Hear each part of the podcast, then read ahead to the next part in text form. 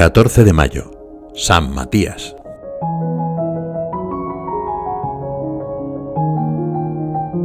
Cuentan los hechos de los apóstoles que en los días posteriores a la resurrección del Señor, San Pedro se juntó con los discípulos para elegir al sustituto de Judas. Se reunieron unas 120 personas. Quizá era el núcleo de los que habían permanecido con el Señor después del sermón del pan de vida incluyendo a aquellos 72 que había mandado a predicar tiempo atrás.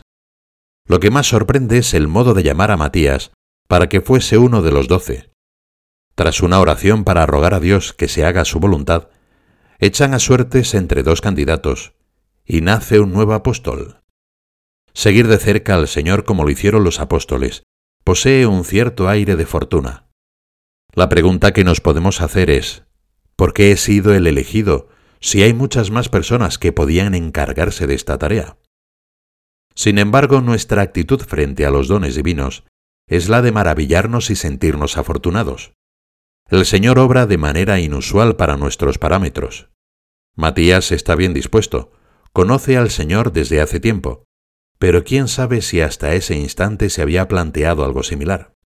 Ante la necesidad de disponer de nuevos apóstoles, gracias a la oración y a la suerte divina, descubre que Jesucristo tiene una misión concreta para él. En el fondo de su corazón, Matías escucharía de algún modo la voz de Dios. Si me preguntáis cómo se nota la llamada divina, cómo se da uno cuenta, decía San José María, os diré que es una visión nueva de la vida. Es como si se encendiera una luz dentro de nosotros. Es un impulso misterioso, que empuja al hombre a dedicar sus más nobles energías a una actividad que con la práctica llega a tomar cuerpo de oficio. Esa fuerza vital que tiene algo de alud arrollador es lo que otros llaman vocación.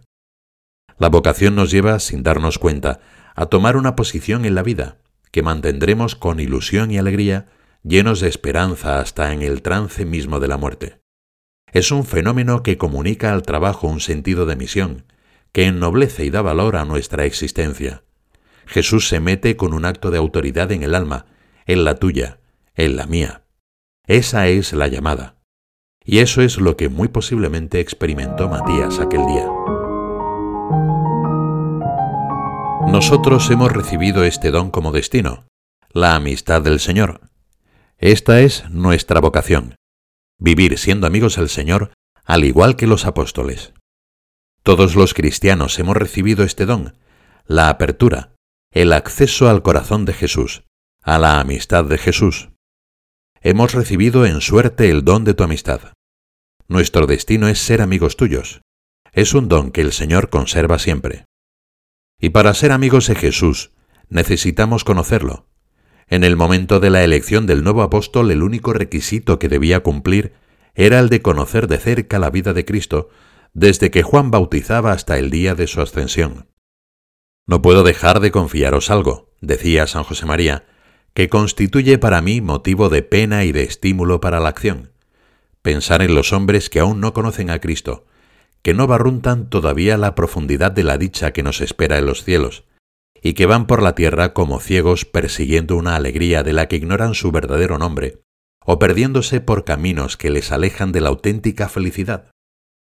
Toda felicidad aquí en la tierra es un chispazo divino que apunta hacia Cristo. Solo en Él descansa nuestra búsqueda. Solo en nuestra amistad con Jesús, hecha de palabras y de momentos compartidos, encontramos la paz que no nos deja. Por eso deseamos conocerlo cada vez mejor en los Evangelios, en la Eucaristía, en la oración personal y en las personas que nos rodean.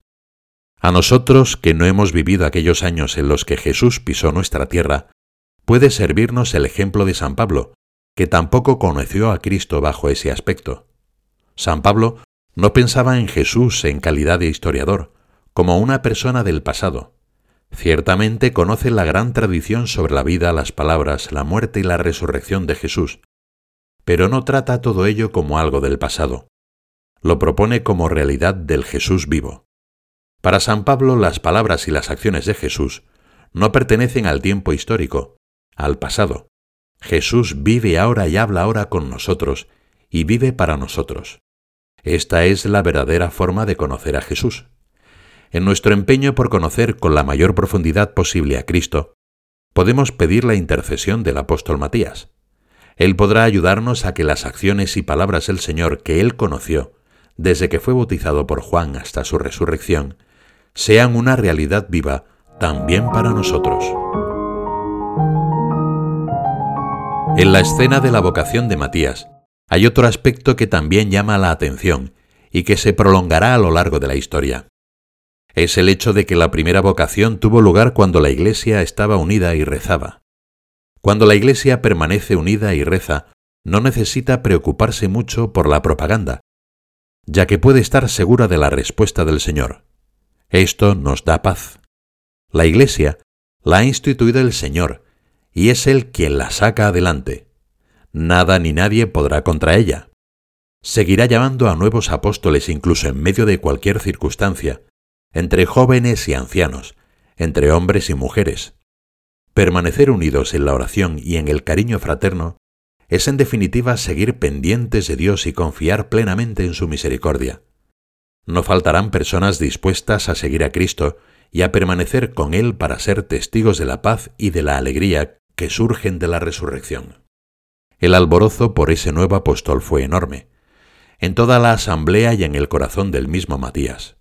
Sin embargo, José, llamado Bernabé, el otro discípulo que intervino en el sorteo, quedó a las puertas de esa predilección, así como al resto de aquellos 120 que se habían reunido. José era un fiel discípulo, y el hecho de no ser llamado a formar parte de los doce no significa que valiese menos o que no fuese un buen cristiano. Dios llama a quien quiere, cada uno tiene su camino de felicidad trazado por Dios, y lo propio del hombre es ponerse en sus manos. Tanto Matías como José son afortunados porque fundan su vida en la seguridad de que el Señor está siempre a su lado, y responder que sí a las inspiraciones de Dios, aceptarlas con gratitud, es fuente de paz. Lo que cuenta es la santidad de cada uno en sus circunstancias y con su modo de ser, allí donde está. Matías, como antes lo habían hecho los otros apóstoles, se puso inmediatamente manos a la obra. ¿Por qué inmediatamente? Porque se sintieron atraídos. No fueron rápidos y dispuestos porque habían recibido una orden, sino porque habían sido atraídos por el amor. Los buenos compromisos no son suficientes para seguir a Jesús, sino que es necesario escuchar su llamada todos los días. Solo Él, que nos conoce y nos ama hasta el final, nos hace salir al mar de la vida. El mar inmenso de este mundo cuenta con que los cristianos en compañía de la Santísima Virgen, Stella Maris, estrella del mar, surcaremos sus aguas para llevar a todos la alegría de Cristo.